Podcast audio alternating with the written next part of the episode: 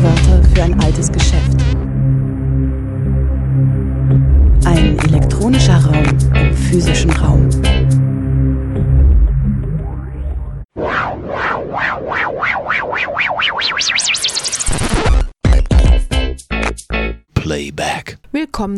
Willkommen zu O-Ton Playback bei Radio Dreieckland.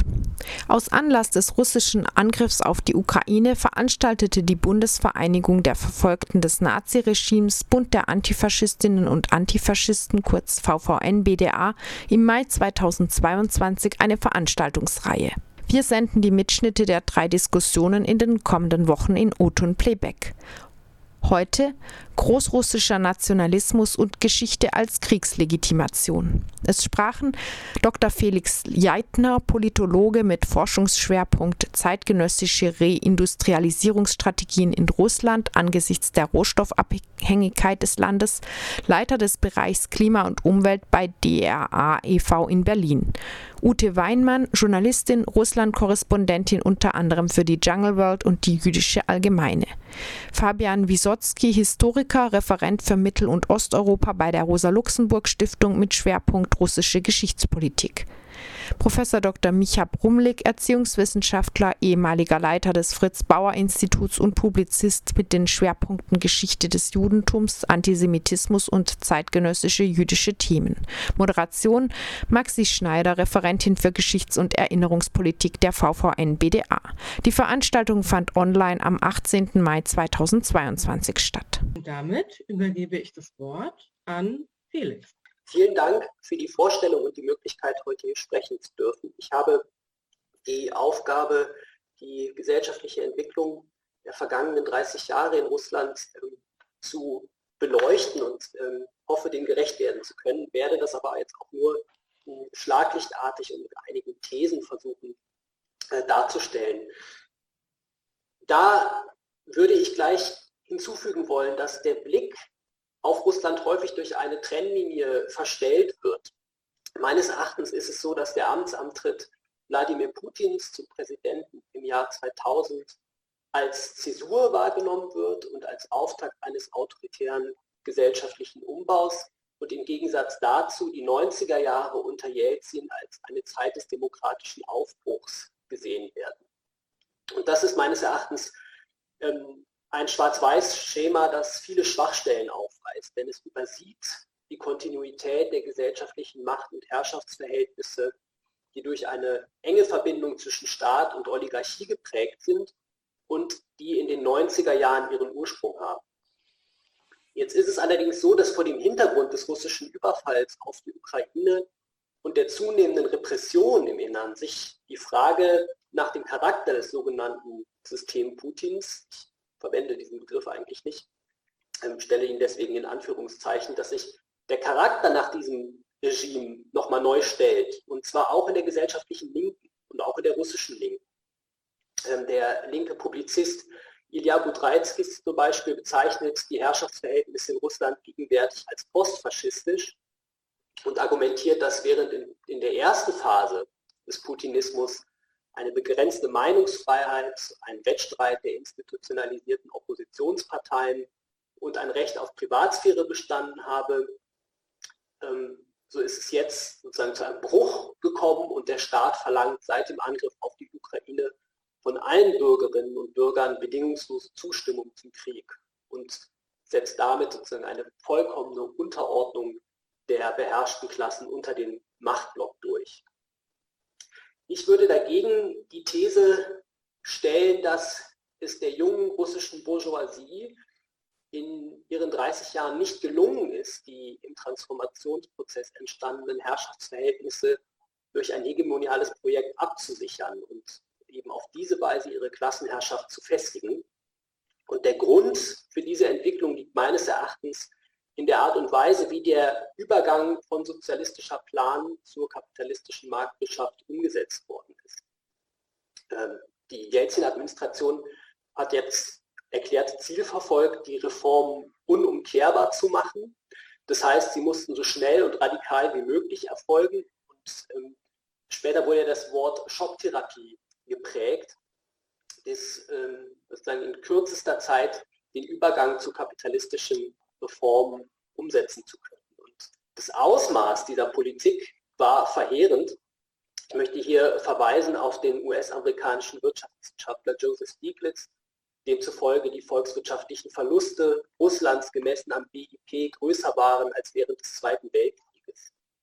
Also ich glaube, das zeigt nochmal die Dimension dieser Politik in den 90er Jahren. Und parallel dazu muss, ist festzustellen, dass die Auseinandersetzung um die Gestaltung des marktwirtschaftlichen Übergangs mehrheitlich nicht als Bestandteil demokratischer Willensbildung begriffen worden sind, sondern in erster Linie als Ausdruck demokratischer Ungreife. Unreife. Und das wird deutlich in dem sich zuspitzenden Konflikt um die Gestaltung der marktwirtschaftlichen Reform im Jahr 1993, als regierungstreue Truppen das gegen Jelzin rebellierende Parlament beschossen haben. Im Anschluss daran hat die Regierung eine präsidentielle Verfassung durchgesetzt, die dann auch per Volksentscheid ähm, abgesegnet wurde. Doch ich würde sagen, dass mit dieser, mit, dies, mit sozusagen der autoritären Auflösung dieses Konfliktes im Jahr 93 der aus der Perestroika herrührende gesellschaftliche Demokratisierungsprozess zum Ende kam. Und das verdeutlichen auch der Krieg der Regierung gegen die abtrünnige Provinz Tschetschenien von 94 bis 96 und auch die forcierte Privatisierung staatlicher Konzerne, insbesondere aus dem Öl- und Gassektor, auf der Grundlage präsidentieller Dekrete gegen den Widerstand des Parlaments. Und von der, von der dann vor allem eine Gruppe staatsnaher Unternehmer, die sogenannten Oligarchen, profitiert hat. Im Gegensatz zu dieser äh, krisenhaften Phase der 90er Jahre ist dann die Phase, die ersten, dann die ersten beiden Amtszeiten Wladimir Putins von 2000 bis 2008, eine Phase der autoritären Konsolidierung die zusammenfallen mit einem wirtschaftlichen Aufschwung, der von zwei Faktoren getragen wird. Das ist zum einen der hohe Ölpreis und dem putinschen Stabilitätsversprechen. Das heißt, im Gegenzug für hohes Wirtschaftswachstum hat die, verlangte die Regierung von der Bevölkerung politische Passivität. Und Voraussetzungen für Stabilität und Ruhe waren die Zerschlagung separatistischer Bewegungen, insbesondere im Nordkaukasus, und die Integration der aus dem Transformationsprozess hervorgegangenen Bourgeoisie, also den Oligarchen, in die neue Herrschaftsordnung. Und die Konflikte, die darum entstanden sind, ähm, beispielsweise der Fall Chodorkowski, der vielen äh, hier vielleicht bekannt ist, die äh, zeigen nochmal, dass das natürlich umkämpfte Prozesse waren. Mit ähm, die ähm, sozusagen den Machtblock auch nochmal verändert haben. Die, es ist aber nicht zufällig, dass die eine der ersten ähm, Amtshandlungen Wladimir Putins die Aufnahme der Wieder, die Wiederaufnahme der Kampfhandlungen in Tschetschenien war. Also hier nochmal der Verweis auf die Zerschlagung separatistischer Bewegungen mit weitreichenden Folgen, denn meines Erachtens hat der Einsatz staatlicher Gewaltapparate im Innern, also darunter meine ich jetzt ähm, Armee, Polizei und Geheimdienste. Dieser Einsatz im Innern hat die, eine Militarisierung der Innenpolitik stark begünstigt und die demokratischen Institutionen und Kräfte im Land stark geschwächt. Wenn wir jetzt sozusagen erstmal nur die, die Zahlen uns anschauen, dann würde ich sagen, war diese autoritäre Konsolidierungspolitik partiell erfolgreich. Von 2000 bis 2008 ging der Bevölkerungsanteil mit einem Einkommen unter dem Existenzminimum von ca. 30 Prozent auf 13,5 Prozent zurück. Wir sollten es aber nicht mit einer Umverteilungspolitik äh, verwechseln, sondern es war weiterhin eine Politik im Interesse des Großkapitals. Es, äh, also es zeigt sich unter anderem darin, dass gleichzeitig die Zahl der Dollarmilliardäre von 0 auf 87 Menschen gestiegen ist. Das heißt, was äh, wir unter Putin sehen, ist eine autoritäre Modernisierung oder zumindest eine partielle Modernisierung, in der der verstärkte wirtschaftliche Dirigismus und Zentralisierung von Entscheidungsprozessen in der Exekutive erstmal eine Reaktion sind auf die Dysfunktionalitäten des unregulierten neoliberalen Kapitalismus in den 90er Jahren. Und ich würde auch sagen, dass die Regierung und ähm, jetzt auch der Präsident im Speziellen eine die Funktion eines Vermittlers einnimmt zwischen den konkurrierenden Fraktionen des russischen Machtblocks. Jetzt die dritte Phase in der russischen Entwicklung, würde ich sagen, ist, setzt an ab 2008 mit, der, mit dem Beginn der Wirtschafts- und Finanzkrise und deren Übergreifen auf Russland, denn die gefährdete das Stabilitätsversprechen der russischen Regierung und die verschiedenen Krisen, ökonomisch, politisch, sozial, die kulminierten im Jahr 2011, als Präsident Dmitri Medvedev seinen Verzicht auf eine erneute Kandidatur zugunsten Putins öffentlich verkünden musste. Dann kam es zu Massenprotesten, die das Land fast eineinhalb Jahre lang in Atem hielten. Die Regierung antwortete auf diese Proteste mit verstärkter Repression, zum einen, aber eben auch einer politischen Öffnung nach rechts, über die wir heute ja auch noch weiter sprechen würden, werden. Davon zeugen zum einen der Eintritt bekannter nationalistischer Politiker wie Dmitri Ragozin in die Regierung und auch der Aufstieg des Ökonomen Sergei Glasiev zum Präsidentenberater. Das heißt, ähm, bekannte rechte Politiker bekommen auch ähm, Gestaltungsmacht und Einfluss in der Regierung, in den Staatsapparaten. Und dieser Einflussgewinn nationalkonservativer Kräfte, der verdeutlicht, der zeigt sich auch im Blick auf die konkrete Regierungspolitik seit 2012. Das heißt, ich würde auch hier nochmal eine Verschärfung konstatieren. Zum einen würde ich sagen, wird der Spielraum zivilgesellschaftlicher Organisationen massiv eingeschränkt. Ich würde das festmachen jetzt auch mal an jüngsten Beispielen, wie beispielsweise dem Verbot der NGO Memorial oder der Zerschlagung der Bewegung des rechten Antikorruptionsaktivisten Alexei Nawalnys. Worüber weniger geredet wird, was aber auch wichtig ist zu erwähnen, ist eine neue radikalisierte neoliberale Wirtschaftspolitik, beispielsweise die Erhöhung des Renteneintrittsalters und die massive ähm, ja, Polizeigewalt ähm, gegen, auch, gegen Proteste. Weitere Punkte wären der, also nochmal Ausdruck dieser äh, nationalkonservativen äh, Politik, wären Gesetze über das Verbot homosexueller Propaganda, restriktive Migrationsgesetze und auch reaktionäre Kultur- und Geschichtspolitik. Über die wird ja noch weiter gesprochen heute. Das heißt, vor diesem hier skizzierten Hintergrund verschärfen sich die Auseinandersetzungen im Machtblock, weil die verschiedenen Krisen nicht effektiv bearbeitet werden. Also die ökonomische Krise, die soziale und politische Krise im Land.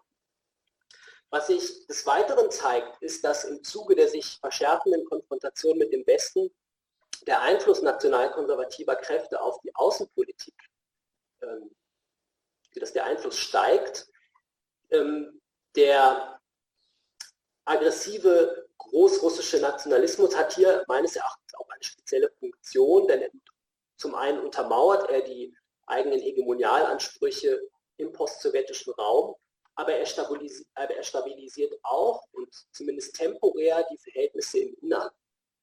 Das zeigt sich zum einen an der Position des Präsidenten, die gestärkt, und da würde ich sagen zumindest wieder temporär gestärkt, aus den ähm, aktuellen Entwicklungen hervorgeht. Denn ähm, auf diese Weise repräsentiert Putin nicht oder steht Putin nicht nur für Stabilität in ökonomischen Krisenzeiten, sondern er verkörpert auch die Rückkehr Russlands auf die Weltbühne. Das heißt, vor diesem Hintergrund gestaltet sich meines Erachtens gerade die Entwicklung in Russland und sie radikalisiert sich zweifelsohne nochmal im Verlauf des Krieges. Das heißt, ich würde nicht von einer aktuellen Faschisierung des russischen Regimes sprechen. Ich sehe allerdings schon bedrohliche Tendenzen und ich glaube, die entscheidende Frage ist, ähm, wie lange der Krieg voran oder andauern wird. Ähm, ich glaube, das ermöglicht erst eine abschließende Beurteilung der weiteren Entwicklung. Vielen Dank.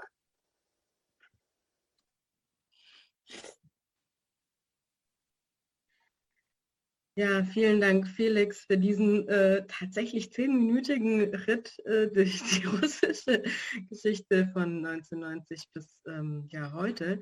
Äh, wir wollten das voranstellen, um einfach auch nochmal den Kontext, äh, den innenpolitischen Kontext in Russland und den historischen, ganz zeitgenössischen Kontext ähm, äh, aufzumachen, vor dem wir die gegenwärtige Lage beurteilen.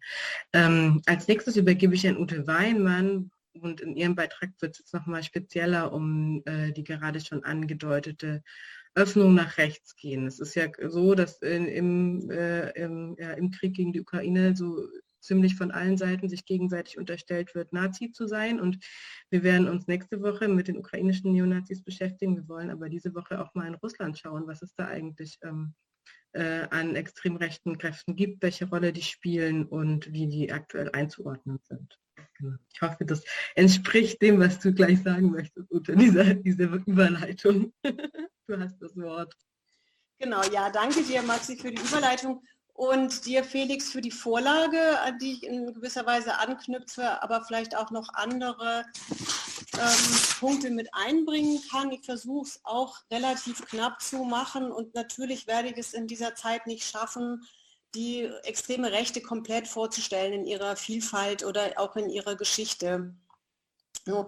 Mir sind einige Punkte wichtig, die ich hier noch einführen möchte. Ein bisschen gehe ich noch weiter zurück als Felix, nämlich ähm, zur Geschichte der extremen Rechte gehört aus meiner Sicht auch, dass sie auch in der Sowjetunion präsent war auf eine gewisse Art, Art und Weise und während der Perestroika, also schon vor dem Zerfall der Sowjetunion, angefangen hat, doch eine sichtbare Rolle zu spielen, also durch die großen Bewegungen wie PAMITS oder die dann auch in dem Umfeld oder rundherum entstandene russische nationale Einheit, also die größte damalige äh, faschistische, muss man sagen, Organisation, aus der der Großteil der späteren russischen nationalistischen Bewegungen, Organisationen und, und rechtsextremen Zusammenhänge entstanden sind. Ähm, und das hat ja auch eine Geschichte, die, die weitergegangen ist, also wo, wo man nicht sagen kann, dass es einen Bruch gegeben hat. Man kann in Teilen von Kontinuitäten sprechen, ja, also auch zwischen dem, was in, während der Perestroika passiert ist, übergangsweise zu den 90er Jahren und dann später unter Putin. Das ist ja auch nochmal eine lange Entwicklung. Wenn man aus der heutigen Perspektive spricht, dann muss man eines vorausschicken, und zwar, dass das politische System in Russland derart gestaltet ist, dass letzten Endes keine einzige politische Bewegung, Partei oder wie auch immer ein politischer Zusammenhang dem Staat gegenüber ernsthaft Konkurrenz bieten kann. Ja, es gibt diesen Platz nicht, es gibt diese Option nicht. Also nicht innerhalb des äh, existierenden Systems und das gilt auch für nationalistische Gruppierungen, ähm, ob sie nun legal organisiert sind oder nicht. Was aber wichtig ist, ist, dass sich natürlich die russische Führung nie in einem luftleeren Raum äh, bewegt hat und es auch heute nicht tut und ähm, dass die russische Gesellschaft Ende der 80er Jahre, in den 90er Jahren und auch später unter Putin, mag sein, dass zu unterschiedlichen Zeitpunkten unterschiedlich ausgeprägt ist, aber, aber immer sehr stark ähm, geprägt war von ähm, Rassismus, von ähm, einer Intoleranz gegenüber ähm, Immigrantinnen, deren es viele gibt. Es ist eine Immigrationsgesellschaft Russland gerade Fragen in Bezug auf Nationsbildung, Staatenbildung, auf sozusagen das Zusammenleben mit, ähm, mit also innerhalb einer multiethnischen und multireligiösen Gesellschaft, was hier immer eine große Rolle gespielt hat, ja, hat sich das sozusagen abgespielt vor dem Hintergrund einer letztlich rechts, eher rechtslastigen, traditionalistischen ähm, Gesellschaft oder solchen Einstellungen. Das ist wichtig und ist sozusagen eine grundlegende Voraussetzung dafür, womit wir es in den weiteren zu tun haben.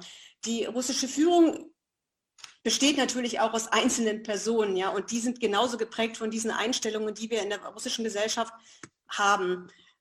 Ähm, und das ist das eine. Und das andere ist, dass die ähm, russische Führung in den 90er Jahren, wie Felix ja auch schon gesagt hat, letzten Endes damit beschäftigt war, abzuschließen mit der Sowjetunion, man kann es auch auf einer ideologischen Ebene nochmal darstellen, indem es immer wieder Versuche gegeben hat. Fabian geht vielleicht später da auch nochmal drauf ein, sozusagen den Schlusspunkt zu setzen, also die, die sozialistische Vergangenheit der, ähm, des heutigen Russlands ad acta zu legen, durch verschiedene also Versuche, ähm, zum Beispiel Feiertage ähm, abzuschaffen. Unter Jelzin haben diese Versuche stattgefunden, aber nicht wirklich überzeugend. Unter Putin hat sich das deutlich geändert. Und zwar erst, muss man sagen, nach der sogenannten Orangenen Revolution in der Ukraine, also 2004, ähm, gab es eine, eine, große Veränderung auch in Bezug auf die oder auf die, die Stellung oder die Möglichkeit von rechten, rechtsextremistischen Organisationen und Zusammenhängen in Russland.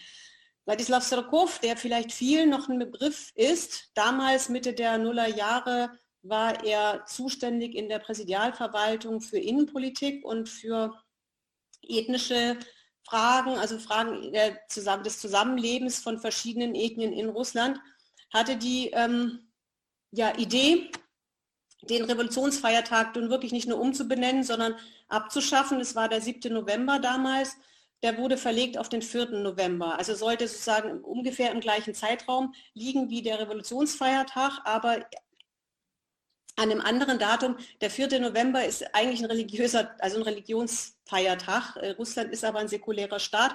Deswegen haben sie sich eine ziemlich absurde Begründung damals ausgedacht, ähm, dass ausgerechnet dieser Tag dann an diesem 4. November jetzt begangen werden soll, an dem eigentlich nichts passiert ist, historisch gesehen, aber nicht so wichtig. Er wurde nationalistisch konnotiert. Und das war sozusagen der Startschuss für ähm, rechte, rechtsextremistische Bewegungen, sich legal auf der Straße zu zeigen. 2005 wurde dieser Tag das erste Mal am, am 4. November begangen. Es ähm, hat damals einen großen, einen großen Marsch, eine große Demonstrationen gegeben, die vor der Präsidialverwaltung geendet hat in einem also im Zentrum von Moskau. Das war der erste große faschistische Aufmarsch, legal sozusagen organisiert und gewollt von der russischen Führung. Ähm, ideologisch wurde das letztendlich damit begründet, dass ähm, sagen, Russland als Schutzmacht gegen den aufkommenden Faschismus fungieren kann. Es gibt eine Bedrohung, gleichzeitig kann man diese Bedrohung auch kontrollieren. Und ähm, die russischen Nationalisten hatten damals äh, ohnehin schon auch Präsenz gezeigt auf der Straße. Wie gesagt, das hat sich nochmal in, in, also vervielfältigt in der Zeit darauf, äh, sagen, als als Antwort auf ähm, sozusagen als Mobilisierung gegen die ähm, Orangen Revolution in der Ukraine. Ne? Also auch als Gegengewicht sozusagen immer zur liberalen oder auch linken, linken Opposition, die nicht so stark war allerdings. Das ist natürlich immer ein Balanceakt, zu kontrollieren und gleichzeitig etwas vorzugeben. Ne? Das war in dem Fall natürlich auch so. Es gab eine ganze Reihe von ähm, neonazistischen Organisierungen, die Organisationen, die massenweise Menschen getötet haben. Also vor allem eben Menschen aus Zentralasien, aber nicht nur, also Menschen, die nicht slawisch aussehen. Äh, zu Beginn ist dort erstmal gar nichts passiert. Erst ähm, ähm, so um 2009 herum haben die Strafverfolgungsbehörden dann eingegriffen und ähm, wirklich in großem Maßstab äh, Nazis festgesetzt, die dann teilweise auch zu hohen Haftstrafen bis lebenslänglich verurteilt worden ist. Gleichzeitig hat, äh, verurteilt worden sind. Gleichzeitig hat ähm, dieser, dieser 4. November, also der russische Marsch, der dann auch in den Folgejahren immer weiter stattgefunden hat, an dem Tag teilweise über mehrere tausend auch Teilnehmende ähm, zusammengebracht hat. Ähm, zwar statt, also stattgefunden, später dann durch Streitereien immer mehr abgeflacht. So, er hat aber noch sozusagen eine andere Auswirkung, nämlich dass ähm, Personen, Gruppierungen der extremen Rechte gedacht haben, sie können sich sozusagen jetzt ähm, viel, viel erlauben. Ja, und tatsächlich ähm, ist diese Illusion, man könnte sozusagen das nutzen für eigene Projekte, in Teilen schiefgegangen. Ne? Also wie bei der Gruppe Ruski Obras, die einen Kampfableger hatten, Born, also der unter anderem für die Tötung von Stanislav Markelov und äh, Anastasia Baburova verantwortlich ist. Die hatten ja auch ein politisches Projekt oder einer der, der Vordenker, der auch lebenslänglich jetzt sitzt. Das ist schiefgegangen. Ja. Aber gleichzeitig der Pressesprecher zum Beispiel der Organisation ähm, hat dann eine gute Karriere hinterher gemacht. Genauso wie viele oder einige andere auch, die aus der recht extremen ähm, Szene kommen, weil sie oder beziehungsweise insofern sie kompatibel sind mit ihren Weltanschauungen und zu dem, was der Kreml an sagen, Zielen jeweils verfolgt. Zu den Personen gehört letzten Endes auch der bereits von Felix erwähnte Dmitri Ragozin, der auch eine rechte Vergangenheit hat, der der ähm, Mitte der Nullerjahre auch äh, durchaus sehr kritisch gegenüber dem Kreml aufgetreten ist, genau deswegen, weil die Rechte seiner Ansicht nach zu wenig Freiheiten bekommen hat. Aber es gibt natürlich immer unterschiedliche Optionen, mit rechtsextremen Kräften umzugehen. Man kann sie letzten Endes, ähm, man kann sie einschüchtern, man kann sie ignorieren und man kann sie integrieren, was in Teilen eben tatsächlich passiert ist, ja, was wir auch, ähm, auch später an verschiedenen Beispielen wieder sehen können. Ähm, aber tatsächlich gab es natürlich auch eine, eine strafrechtliche Verfolgung von, ähm, von rechten Gruppierungen. Es gibt noch ein weiteres Datum, was Felix auch schon genannt hat, ist so die Zeit um 2011, 2012, also die Zeit der großen Proteste in Russland gegen unfaire Wahlen. Und auch das war dann wieder ein so ein Knackpunkt für die ähm, russische Führung, wo jetzt ähm, die Frage der Ideologie eine größere Rolle gespielt hat. Also tatsächlich hat die, die russische Führung immer wieder versucht, in Ansätzen diverse ideologische Momente einzubringen, also in, in die Gesellschaft, die allerdings in Bezug auf Ideologie, ideologische Fragen immer noch sehr skeptisch war. Zumindest mal in den 90er Jahren hat ja, wie gesagt, auch unter Jelzin vieles nicht funktioniert, was, was heute, heute einfacher ist, weil die Distanz zur Sowjetunion größer geworden ist. Ja. 2012 hat ähm, Putin allerdings natürlich nicht, nicht als, als, als ist nicht der, der jemand, der Ideologie, Ideologie, selber produziert, aber er lässt produzieren, sagen wir mal, unter anderem von, von Medinsky, von seinem ähm, damaligen Kulturminister, der, vielleicht kommen wir da später auch nochmal in der Diskussion drauf, ähm, ähm, jetzt ja die Verhandlungen geleitet hat für die russische Seite mit der, ukrainischen Seite. Er wurde als Verhandlungsführer ernannt, damals Kulturminister und Leiter bzw. Gründer und Leiter der ähm, russischen militärisch ähm, äh, historischen Gesellschaft, die eine zentrale Funktion spielt in Bezug auf die ähm, russische Staatsideologie oder den Versuch, eine, eine Ideologie umzusetzen. Ähm, 2012 hat die Rechte, die extreme Rechte, sich ja teilweise auch in den Pro Protesten beteiligt. Ne? Also gerät dann wieder sozusagen insofern ins Abseits, weil sie ähm, kontrolliert und repressiert wird. Aber auf der anderen Seite gab es auch wiederum einen Rechtsruck durch den Versuch, äh, Ideologie zu, zu etablieren, durch einen sehr konservativen ja, Umschwung oder beziehungsweise den Versuch, konservative Werte ähm, in der Gesellschaft ähm, akzeptabler zu machen, also so einzubetten, dass sie sozusagen so Grundpfeiler irgendwie der ähm, Gesellschaft werden. Das hatte den Vorteil im, im, Unterschied zu vielen Ideen, die, die aus der rechten Ecke sonst auch noch kamen und die in, Teil, die in Teilen, und das sehen wir jetzt, viel mehr zum Tragen kamen als damals, den Vorteil, dass diese, Konser oder diese, diese russische konservative ähm, Ideologie der, also Anfang der, der 10er Jahre, ähm, den neoliberalen Kurs, den wirtschaftsneoliberalen Kurs sozusagen mit integriert hatte, ja, was sich unterscheidet eben von bestimmten rechtsextremen Gruppierungen oder auch, ähm, was weiß ich, Denkern, wir kommen ja später noch auf Dugin, ja, wo, wo das keine Rolle spielt. Ne? Also das ist so ein, also immer die Frage, woher, woher werden die Ideen eigentlich, woher stammen eigentlich letzten Endes die Ideen, woher werden die, woraus werden die geschöpft? Und wir haben nochmal, kannst es eben nur thesenhaft oder skizzenhaft machen, 2014 ähm, nochmal einen Wendepunkt, wo die russische extreme Rechte sich ähm, letzten Endes entscheiden musste, auf welcher Seite sie steht. Ja, es gab eine Spaltung ähm, in Bezug auf diejenigen, die sich jetzt tendenziell, also die sagen sich ähm, eher für die ukrainische Seite entschieden hat, die andere, der größere Teil eher für die russische Seite. Und genau hier ist eine interessante Entwicklung zu beobachten, weil viele ähm, Teilnehmende dieser russischen Märsche, also zum Beispiel die Nationaldemokratische Partei, sich dann distanziert hat von ihren ehemaligen Genossen und Genossinnen und zwar erstmals den, den Umsturz in der Ukraine für positiv bewertet hat, aber nicht das, was auf dem Maidan passiert ist, weil da kommt dieses Narrativ eben zum Vorschein, dass nämlich dort eine Ukrainisierung, also eine Derussifizierung stattfindet, die nicht akzeptiert wird.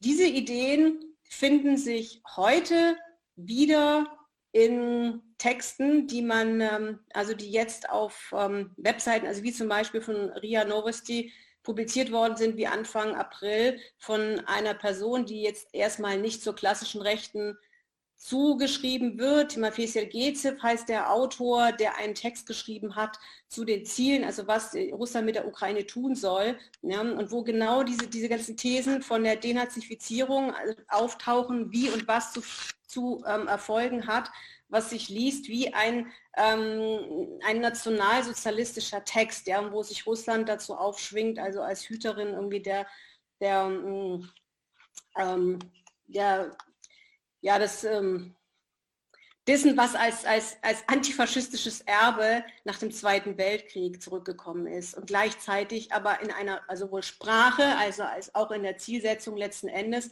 das vorgibt, was man eigentlich aus der, ja, also aus Neonazi-Bewegungen kennt an Texten. Und ähm, da verschmelzt irgendwie unglaublich viel. Also die russische Rechte ist durch diese, also spätestens nach 2014, ja, wo ähm, sich sagen das Umfeld komplett verändert hat, in Teilen zumindest mal inhaltlich, ideologisch verschmolzen mit dem, was wir heute ganz deutlich an, an staatlichen ähm, Vorgaben hören. Das war in der Zeit vorher nicht so deutlich geworden. Viele sind auch von der Bildfläche verschwunden aus der rechten Szene, eben weil es nicht möglich ist, auch für rechte, rechtsextremistische Organisationszusammenhänge sich ähm, eigenständiger als eigenständige politische Kraft zu organisieren.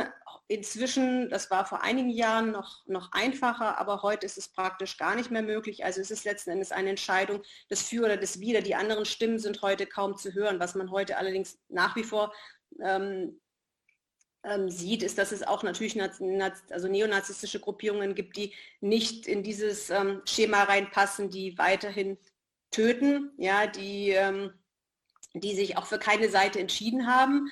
Ähm, die gibt es natürlich auch weiterhin. Den wird allerdings inzwischen zu, dann teilweise zur Last gelegt, dann sich trotzdem für eine Seite, nämlich für die Ukraine entschieden zu haben. Also sozusagen dieser ganze Konflikt wird auch instrumentalisiert, er taucht auch überall letzten Endes auf, ob er jetzt eine Rolle gespielt hat in der, in der in der Ideologie oder in den Handlungs, ähm, ja, in, dem, in dem, was ähm, rechte Gruppierungen tun, äh, spielt dann, also ist dann nebensächlich. Ja, das taucht immer wieder auf darin. Und was mir auch noch ganz zum Schluss, also ich habe jetzt ja auch keine, also meine Zeit ist jetzt auch gleich abgelaufen, würde ich gerne noch mal ähm, den Begriff Ruski Mir, also die russische Welt einbringen, irgendwie als auch Konzept, ähm, das ja seit einigen Jahren oder seit spätestens seit 2014 eine große Bedeutung hier hat in dem Diskurs. Den ähm, Begriff haben viele Rechte auch schon vorher benutzt, aber es ist sehr unterschiedlich. Also letzten Endes hat, ist der Begriff an sich schon sehr alt oder der Diskurs sehr alt, aber es hat ein Revival stattgefunden 2014.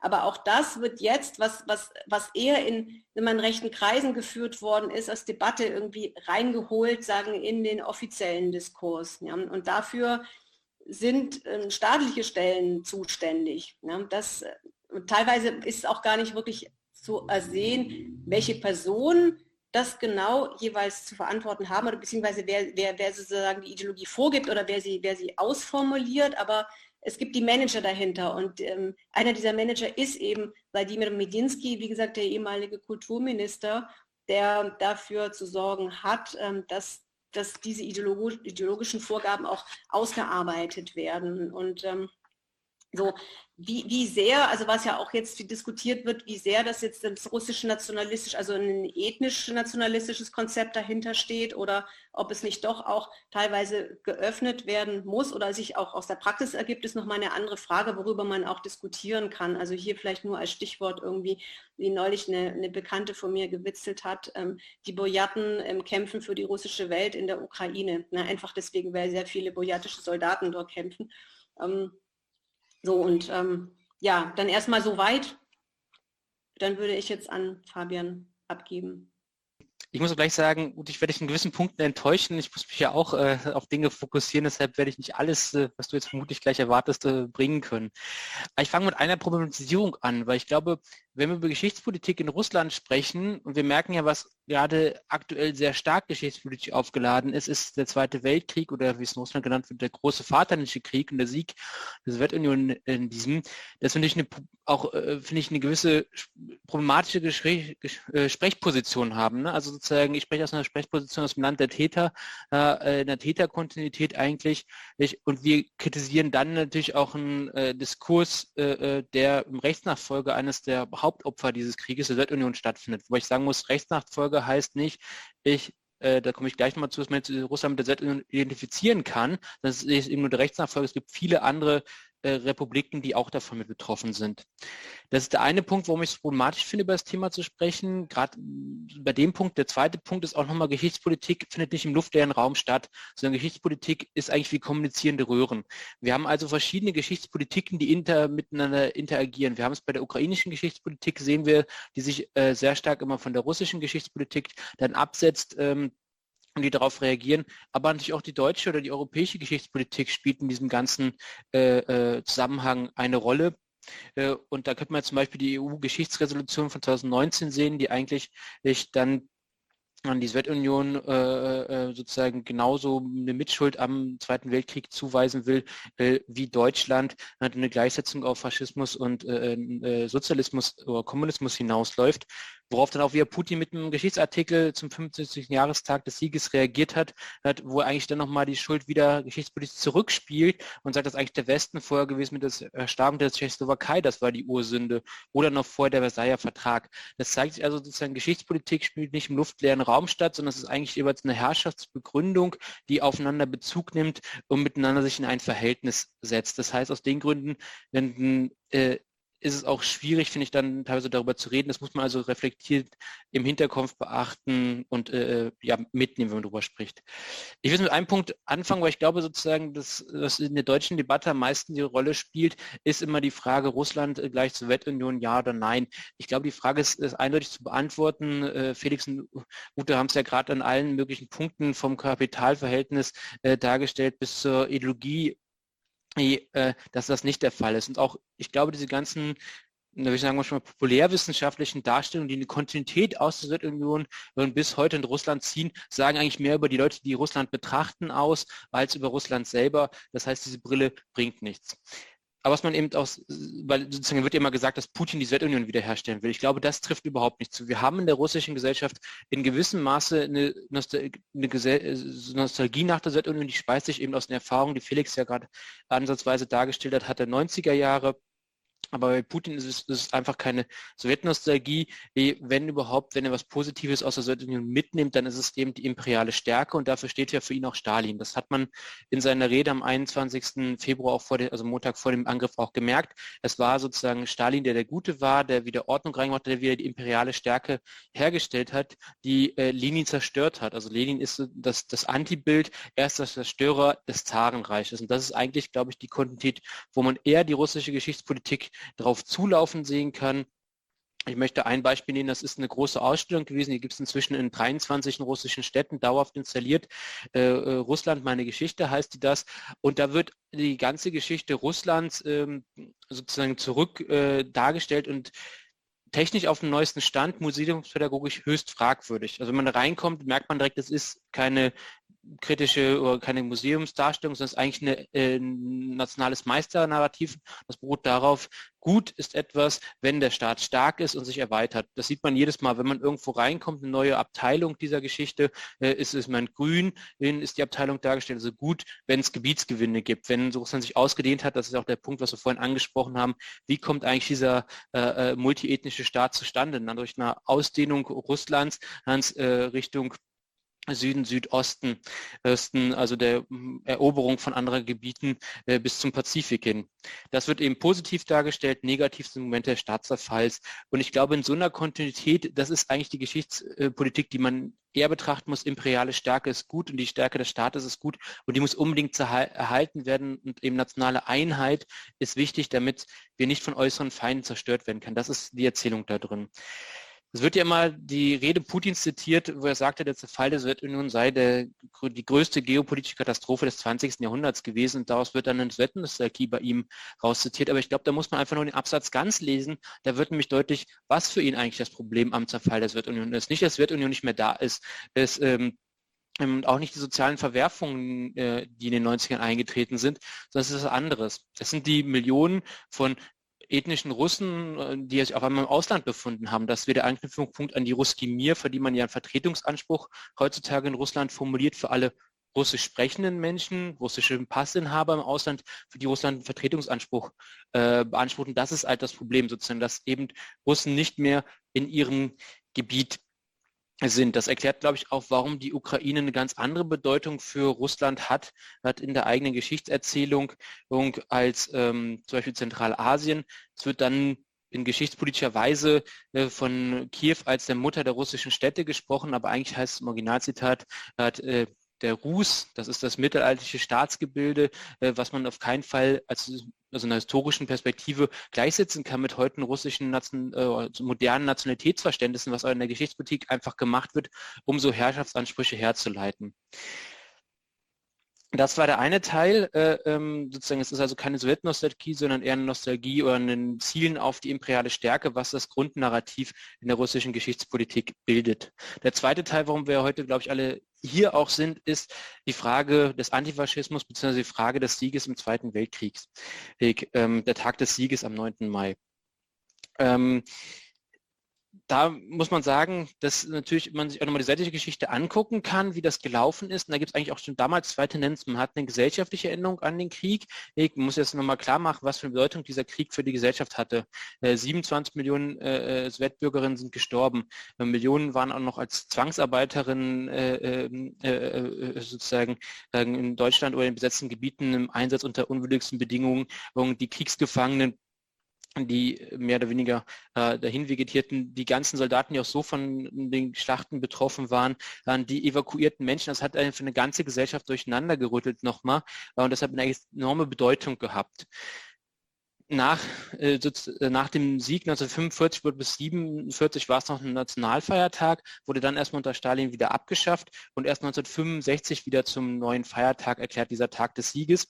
Aber auch in der Zwischenzeit gab es ein gesellschaftliches Gedenken, was dann vom Staat wieder aufgegriffen wurde. Warum wurde es gerade 1965 wieder aufgegriffen und gerade in der Brezhnev-Zeit wurde der Tag des Sieges nochmal äh, besonders stark, auch in der ideologischen Konstruktion der Sowjetunion besonders stark gemacht, weil die Gesellschaft einfach erschöpft war. Sie war äh, erschöpft von den ganzen Mobilisierungen, äh, erst mit der Kollektivierung, mit der Industrialisierung der Sowjetunion dann vom Zweiten Weltkrieg, vom Wiederaufbau oh, und diese ganzen ideologischen Versprechen einer äh, kommunistischen äh, äh, sozusagen immer Weiterentwicklung erschöpften sich irgendwann, weil die äh, weiteren Lebensstandardsentwicklungen nicht mehr so stark waren wie am Anfang und gerade der Vergleich mit dem Westen, der auch da beschworen wurde, äh, nicht so eingehalten werden konnte. Also fand man ein neues Narrativ, etwas, was einfach da war, was niemand nehmen konnte. Der Sieg im Zweiten Weltkrieg, der eben auch die Gesellschaft vereint hat, wie ich es gerade dargestellt habe. Fast jeder war davon irgendwie betroffen oder hatte Familienangehörige, die davon betroffen waren. Jetzt komme ich zur Kontinuität, weil das hatte äh, Ute ja schon auch angesprochen, dass es eine Neuformierung der ganzen Nationalfeiertage gibt. Ein Beispiel, was ja schon debattiert wurde, war eigentlich Feiertag der Oktoberrevolution am 7. November, der jetzt zum Tag der russischen Einheit am 4. Äh, ähm, äh, November wurde.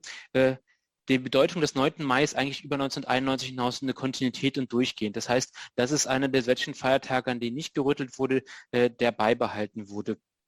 Ja, aber auch da wieder gibt es eine doppelte Entwicklung. Wir hatten eine staatliche äh, Gedenkpraxis und eine gesellschaftliche Gedenkpraxis. Also ich würde davor warnen, das alles als eine reine Homogenität zu betrachten. Wir haben natürlich die staatliche Gedenkpraxis äh, mit, den, mit den Paraden. Wir haben zunehmend artikuliert den Alleinvertretungsanspruch von Russland, gerade auch in der geschichtspolitischen Auseinandersetzung seit 2014 mit der Ukraine, dass die Ukraine eigentlich nicht mehr Teil der Siegernation ist oder sozusagen so äh, ab schüssig dabei eigentlich behandelt wird oder jetzt heute ganz klar gesagt hat, dass eigentlich das Wiederaufleben des Faschismus dort da ist, was man eigentlich 1945 besiegt haben wollte, sortiert man jetzt in die Ukraine ein und sieht dabei nicht, dass die Ukraine neben Belarus eine der Sowjetrepubliken war, die mit am stärksten betroffen war äh, vom Zweiten Weltkrieg, der eben als Vernichtungskrieg gerade auch auf dem Boden der Ukraine geführt wurde.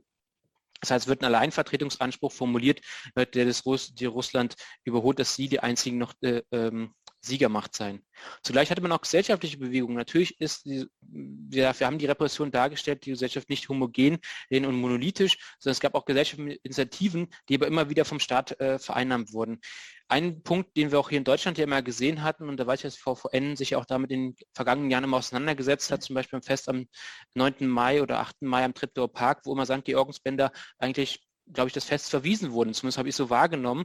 Das St. Georgensband wurde eigentlich von der Journalisten eingeführt, wird als neues Symbol, aber ziemlich schnell auch von staatlichen Stellen dann übernommen wurden. Also es war sozusagen keine Initiative vom Staat komplett gelenkt, sondern von anderen Stellen, wie Ute ja gerade sagte, so Ideologieproduzenten auch mit reingebracht wurden, dann aber ziemlich schnell staatlich Verpflichteten gemacht wurden, dann haben Staatsvertreter das getragen. Und das hat auch noch einen zweiten Hintergrund, weil dadurch konnte man auch andere Symbole verdrängen. Man musste mir deutlich machen, was war eigentlich immer das Symbol für den Sieg im Zweiten Weltkrieg, im großen Feindlichen Krieg in Russland.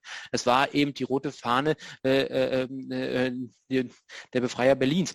Und dann das ist natürlich ein sowjetisches Symbol, was man loswerden wollte und hatte dann mit dem St. Georgensband ein neues Symbol, was, glaube ich, in heute in Russland viel höherem Maße mit dem Sieg im Zweiten Weltkrieg assoziiert wird, eben nicht mehr äh, ähm, sowjetisch konnotiertes Symbol, sondern eigentlich auf die Zahnzeit zurückgehend, äh, äh, ähm, der heilige Georg, also es ist sozusagen auch ein zaristischer äh, Orden, der da schon genommen wurde, der im Zweiten Weltkrieg wieder aufgenommen wurde im Zuge der Sowjetunion, aber eigentlich da seinen Ursprung hat und man schafft sozusagen eine neue Kontinuität und sich neue Symbole wieder raus.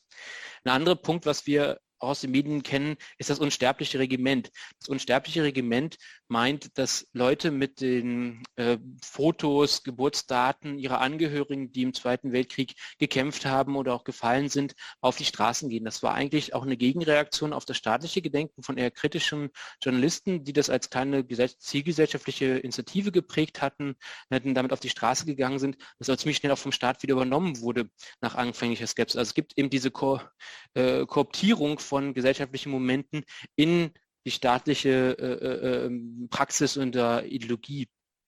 Und das hat sich dann eben so weit entwickelt, dass ich war 2015 selber in Moskau, dass nach der Parade, äh, als die Parade weg war und die Saskaya wieder frei war, Tausende von Menschen dort warten hatten, um eben ihren Angehörigen zu gedenken, aber eigentlich auf einen Mensch warten, das wirklich stundenlang in der prallen Sonne auf Putin das erst anführen kann. Das zeigt, dass eben sozusagen da auch ein Zusammenspiel zwischen zivilgesellschaftlichen und staatlichen Momenten es gibt, dass die Staat auch immer wie auf zivilgesellschaftliche Momente reagiert, sie einbindet in seine äh, äh Selbstlegitimierung und so auch auf die Gesellschaft äh, reagiert.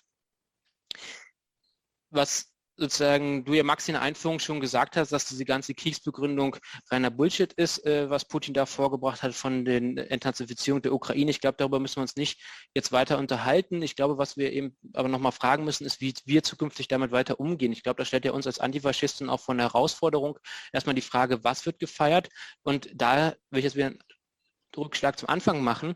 Ähm, da gibt es ja natürlich auch Stimmen in Russland, die das kritisieren. Zum Beispiel Kirill Medvedev hat das schon vor zwei Jahren die Frage gestellt, was wird eigentlich am 9. Mai auf dem Roten Platz in den Militärparaden gefeiert? Nationale Stärke oder Antifaschismus? Und seine Antwort war da schon eindeutig, dass es eigentlich nationale Stärke ist. Und ich glaube, äh, das sind dann auch wieder unsere Verbündete, indem wir uns sozusagen neue Formen des Gedenkens finden müssen, eben dem Absetzungsbewegung zu Geschichtspolitiken in Russland als auch äh, bei uns in Deutschland. Und, ähm, genau, und deshalb das Verhältnis mit kritischen Leuten überall setzen. Das nur kurz als Input und das ein bisschen auf die Diskussion zugespitzt.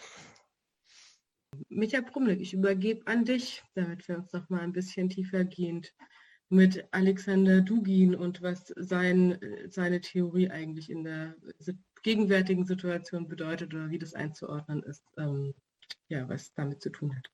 Okay, vielen Dank für die Einladung. Also, wie wir schon gesehen haben, ranken sich in Wladimir Putin derzeit viele Fragen. Man muss fragen, ob er am Ende nur ein durchgeknallter Monoman ist, dem es bloß noch um sein Bild in der Geschichte geht, oder ein russischer Politiker, der sich nicht ganz unbegründet vor der Übermacht der NATO fürchtet, oder ist er am Ende ein völkischer Nationalist, wie nicht wenige ostmitteleuropäische Politiker, Wahrscheinlich, so denke ich, liegt die Wahrheit irgendwo in der Mitte.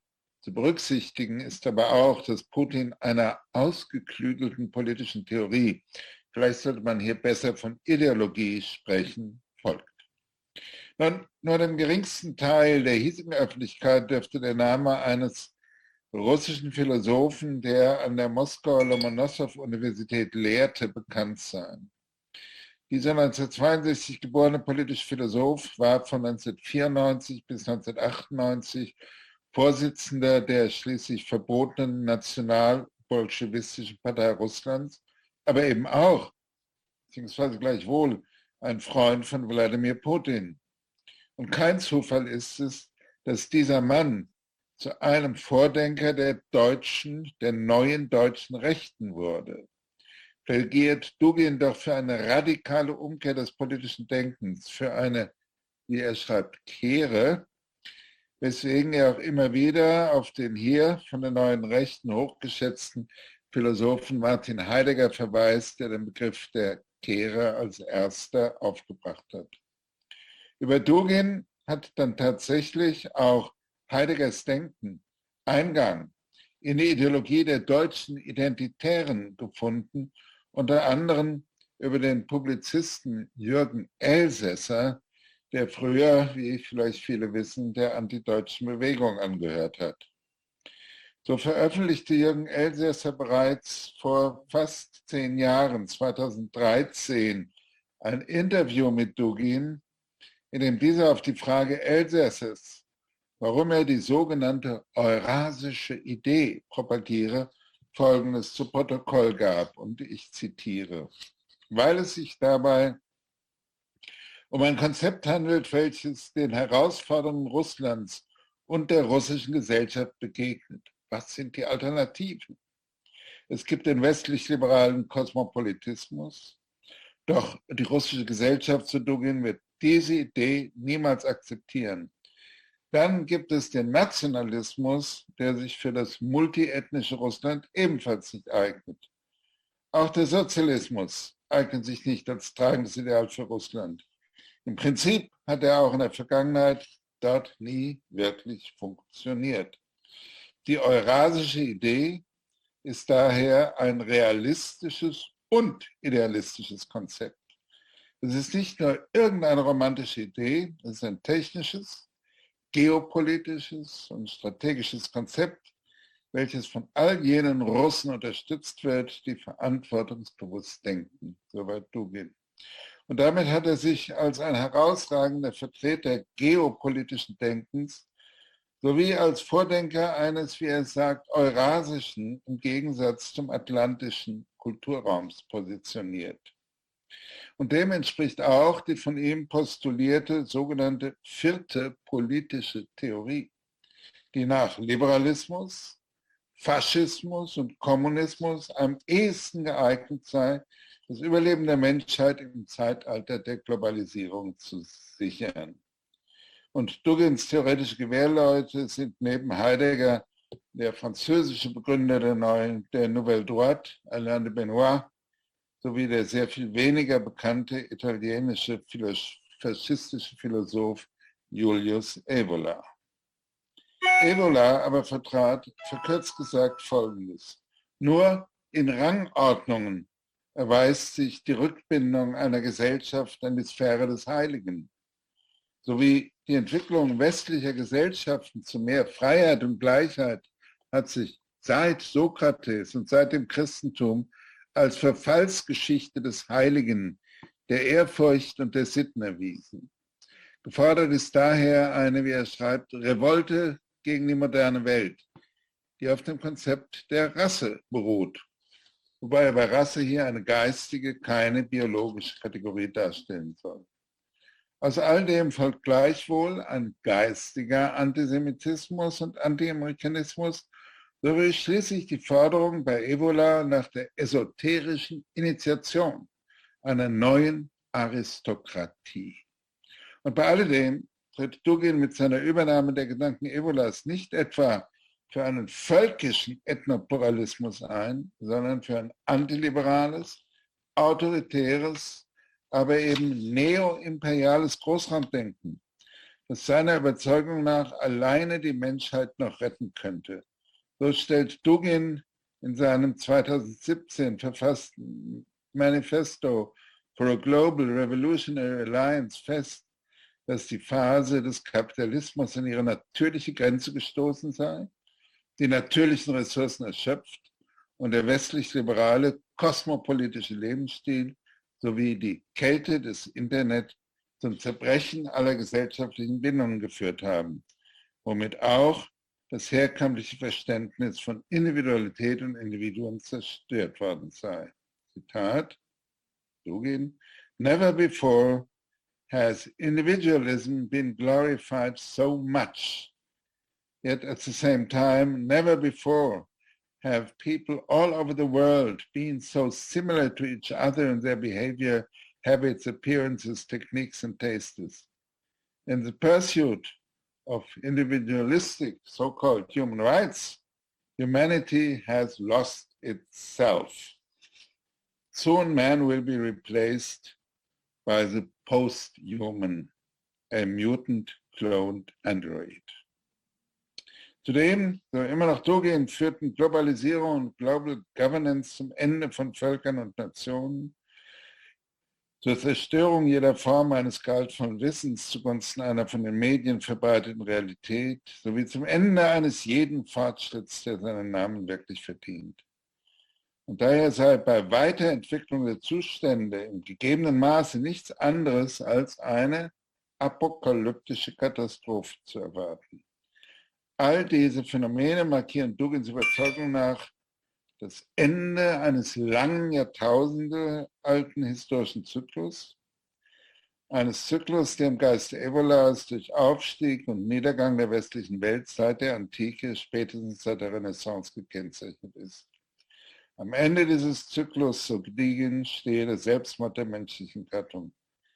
Eine Rettung sei möglich, aber doch nur durch eine Umkehr, eine grundlegende Neubesinnung auf andere Kategorien des Denkens durch eine Besinnung, die schließlich zur Bildung politischer Formationen führen werde, die den Niedergang des Westens und der USA so beschleunigen können, dass wenigstens deren Völker, die Menschen, ihren Niedergang überlebten, als Raum, nämlich als raumgebundene Völker ohne jeden wechselseitigen Überlegenheitsanspruch.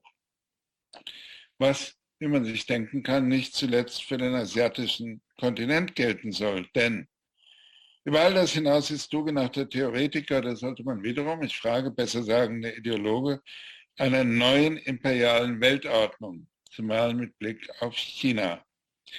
Gegen das seiner Auffassung nach unipolare Weltsystem nach dem Ende der Sowjetunion wirbt er für ein multipolares Weltsystem mit mindestens vier Pfeilern des nordamerikanischen Westens, Europas, Chinas und eben Eurasiens.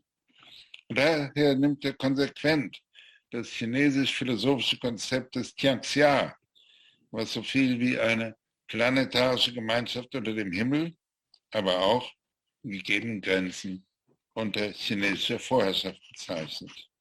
Dugins Vorschlag läuft letzten Endes darauf hinaus, den asiatischen Kontinent in zwei Einflusssphären, eine im weitesten Sinne russische und eine chinesische aufzuteilen. Fragt man mit Blick auf Asien zudem, wie Dugin die Indische Union beurteilt, so sticht hervor, dass er die indische Kultur als eine dem westlichen liberalen Modell strikt entgegengesetzte Kultur und Zivilisation ansieht. Gehe es doch Indien, wie er meint, seit Gandhi um eine Modernisierung ohne Verwestlichung. Was indes das das doch stark verwestliche Japan anbetrifft, sortiert Dugin für zunehmend engere Beziehungen zwischen Russland und Japan mit der möglichen Belohnung, Japan die zu Russland gehörende nordasiatische Inselgruppe der Kurilen zu überlassen. Eine letzte Bemerkung. Vor dem Hintergrund des Krieges in der Ukraine ist es in höchster Zeit, Putin als einen Revolutionär im Geiste Dugins zu begreifen. Und tatsächlich, auf den letzten Seiten von Dugins 2014 publizierten Buchs Eurasian Mission, An Introduction to Neo-Eurasianism, antwortet Dugin auf die Frage nach seiner Haltung zu Wladimir Putin dem er wegen zeitweiliger liberaler Anwandlungen durchaus kritisch gegenüberstand, so. Jetzt wieder ein Zitat von Dugin. When he, also Dugin, returns to power, also Putin, when he returns to power, he will be pushed to return to his earlier anti-Western policies because our society is anti-Western in nature. Russia has a long tradition of rebellion against foreign invaders and of helping others who resist injustice.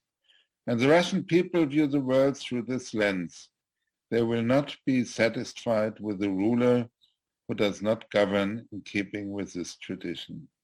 Nun, diese vor acht Jahren von Dugin abgegebene Prognose hat sich mit Blick auf Putin bis zu Russlands Krieg gegen die Ukraine bis genau zum heutigen Tage bewahrheitet. In Oton Playback hörtet ihr einen Mitschnitt der Podiumsdiskussion Großrussischer Nationalismus und Geschichte als Kriegslegitimation mit dem Politologen Felix Jeitner, der Journalistin Ute Weinmann, dem Historiker Fabian Wisotzki und dem Erziehungswissenschaftler und ehemaligen Leiter des Fritz Bauer Instituts und Publizisten Micha Brumlik. Moderation Maxi Schneider von der VVN BDA. In der nächsten Ausgabe von O-Ton Playback senden wir den zweiten Teil dieser Veranstaltung.